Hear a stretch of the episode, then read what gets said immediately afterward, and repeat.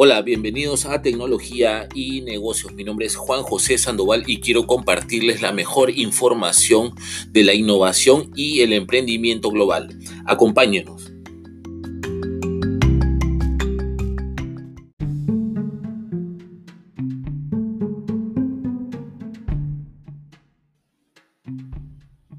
Tendencias de consumo muestran repunte en las transacciones en línea en América Latina y el Caribe.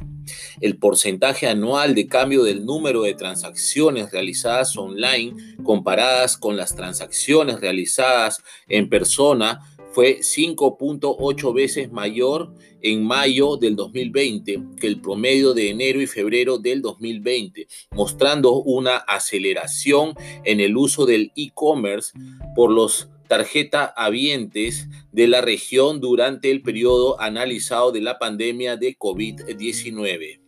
Visa presentó un análisis desarrollado por Visa Consulting y Analytics, área de consultoría estratégica para clientes de Visa, que revela que en América Latina y el Caribe la cantidad de transacciones por medio de eh, compras electrónicas realizadas en mayo comparadas con el promedio de las realizadas en enero y febrero del 2020 registró un crecimiento de 6 puntos porcentuales en la categoría de consumos esenciales, la cual incluye alimentos, mercancía general, gastos médicos y supermercados, y un alza de 8 puntos porcentuales en el número de transacciones de débito realizadas por medio de e-commerce en la región.